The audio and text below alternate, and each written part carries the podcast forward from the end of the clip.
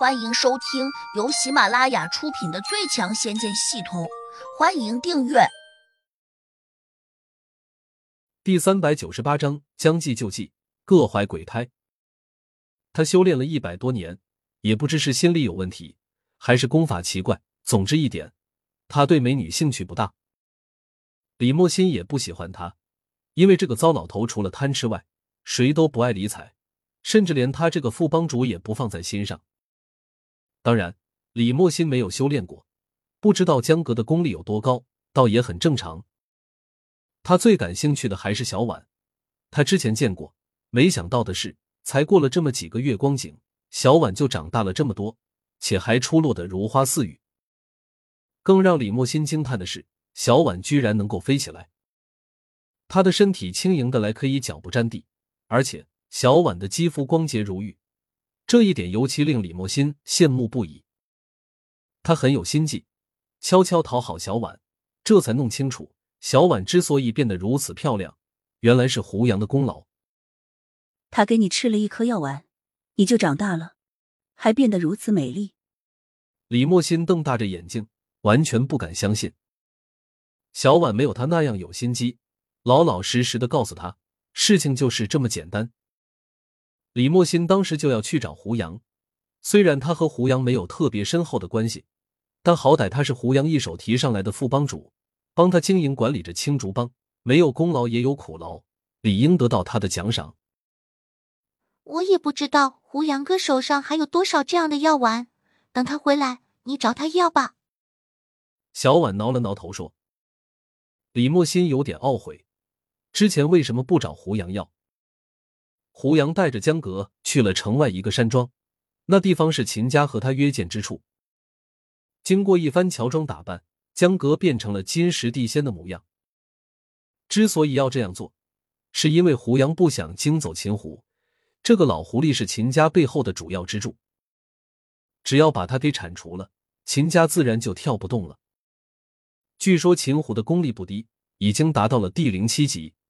如果他存心逃跑，胡杨很难抓得住他，所以胡杨只能出此下策。而且进入那个山庄时，胡杨故意让江哥绑住了自己的手。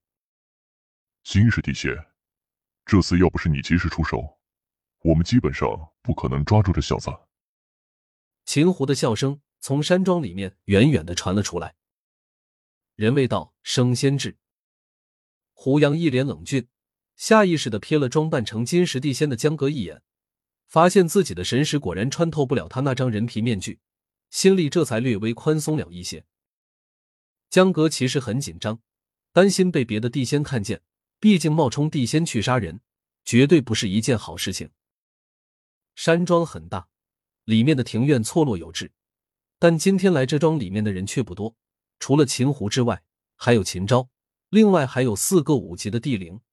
胡杨并没有见过这四人，他们的面孔很陌生，看样子出自某一个门派。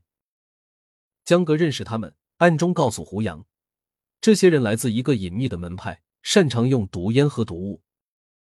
胡杨有点意外，明明自己已经假装被金石地仙擒在了手上，为何他们还请这些人来严加戒备？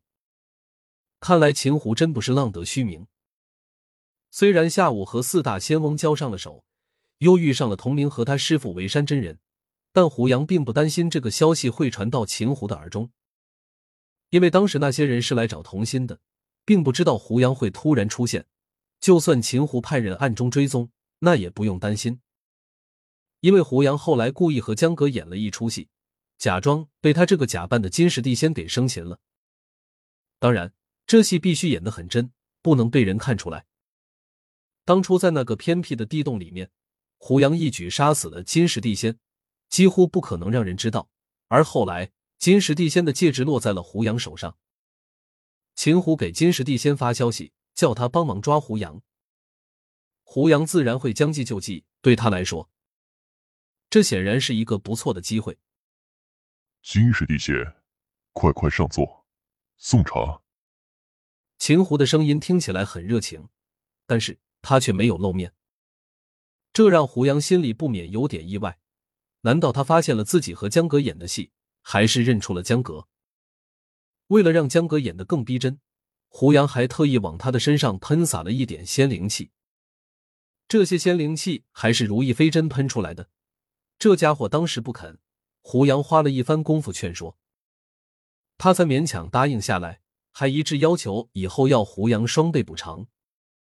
因此，胡杨坚定的认为，秦胡哪怕长着一双火眼金睛，他也不可能认出江格这个冒牌货。可是，如果秦胡没有认出来来，那他为什么一直不露面？按理说，金石地县的地位很高。秦胡在他面前绝对没有摆谱的理由，可为什么现在却出现了这样的情况？正在胡杨百思不解的时候，他脑中系统出现收到了来自于秦胡的冷笑，加三千五百六十二。很快，他又收到了来自秦昭的得意，加一千两百五十六。秦昭得意是有道理的，秦胡为什么会冷笑？难道他看穿了自己和江格的把戏？不管出于什么情况，胡杨都暗自警惕起来。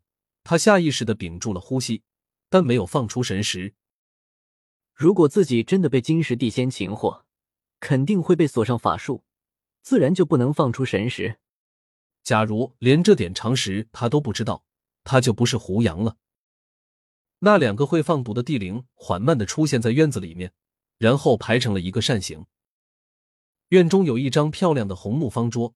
一左一右分别摆放着一张同样是红木的靠椅。看这情形，秦胡只准备了他和金石地仙的座位，就连秦昭也似乎没资格坐下来。这不奇怪，秦昭甚至连修真人都算不上，且辈分差，自然没资格同秦胡和金石地仙同台喝茶饮酒。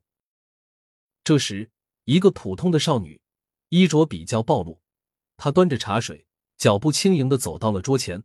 非常优雅的倒上了茶水，然后他冲江格微微一笑，示意他坐下喝茶。本集已播讲完毕，请订阅专辑，下集精彩继续。